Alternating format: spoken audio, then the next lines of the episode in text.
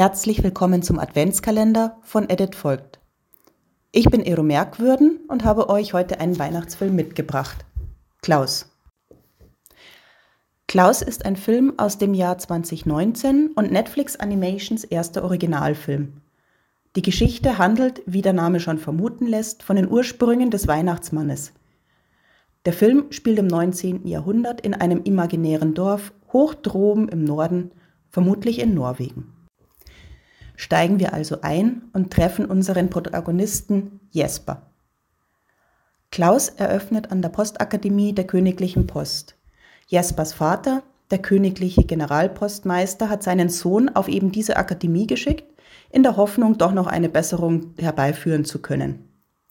Sein Sohn sieht nämlich seine Berufung darin, Sohn zu sein. Er ist faul, verwöhnt und egozentrisch und zählt Monate und Tage, die er an der Akademie schon abgesessen hat.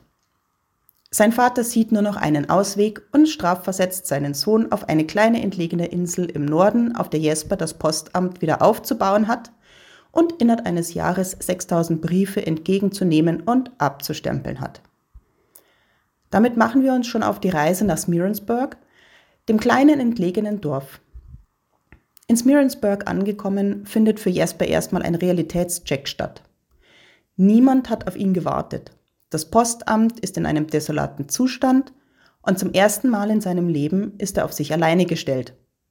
Ohne seidene Bettwäsche. Jesper setzt nun alles daran, seine Aufgabe zu erfüllen, damit er schnellstmöglich den Luxus wieder genießen kann, der ihm seiner Meinung nach zusteht. Auf der Suche nach Postkunden, die Briefe oder ähnliches verschicken wollen, treffen wir auf Ava, eine desillusionierte Lehrerin, die nur noch weg will geraten zwischen die Fronten der verfeindeten Clans im Dorf und als jegliche Hoffnung verloren scheint, treffen wir schließlich auf Klaus. Im weiteren Verlauf des Filmes können wir beobachten, wie Jesper sich tatsächlich zum Besseren wendet. Vermutlich. Wie der Einsiedler Klaus aus seinem Schneckenhaus kommt und wieder Freude am Leben findet und natürlich sehen wir viele Geschenke, die verteilt werden. An alle? Nein, natürlich nicht. Verlassen wir uns ruhig darauf, dass jemand nicht so viel Größe besitzt, auch den ungezogenen Kindern Geschenke zu bringen, sondern stattdessen Kohlen verteilt. Der Film hat in meinen Augen das Zeug zum Weihnachtsklassiker. Ich habe ihn nicht nur einmal gesehen. Es ist eine schöne Geschichte über das Erwachsenenwerden. Ja, Jesper hat es dringend nötig, erwachsen zu werden. Über Freundschaft und die Freude daran, anderen Menschen eine Freude zu machen. Ein weiterer Grund, warum ich den Film gerne ansehe, sind die Bilder. Insbesondere auch die Landschaft, in der die Geschichte spielt. Ein ganz starker Punkt des Filmes für mich sind die Stimmungen, die der Film mit Hilfe seiner Bilder schafft. Das lässt sich unter anderem auch gut anhand der Farbschemata der einzelnen Szenen nachfühlen. Wir starten in der heilen Welt von Jesper mit bunten Farben und Sonnenschein, nur um kurz drauf im kalten, nebligen und schmutzig grauen Smearensburg zu landen. Allein vom Hinschauen wird's mir jedes Mal kalt. Und man kann gut nachvollziehen, wie alleingelassen und verloren Jesper sich fühlen muss.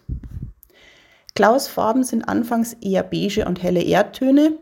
Es erscheint nicht wirklich kalt um seine Hütte herum. Es ist auch häufig hell, aber es fehlt eindeutig an Freude. Im Lauf des Filmes kommen immer mehr freundliche und intensive Farben ins Spiel und das schmutzig graue Smearensburg wird hoffentlich bald der Vergangenheit angehören. Ich freue mich, dass ihr wieder dabei wart und hoffe, ihr konntet euch einen Tipp für einen gemütlichen Winterabend holen. Wie immer sind alle Informationen ohne Gewähr auf Richtigkeit und Edit folgt.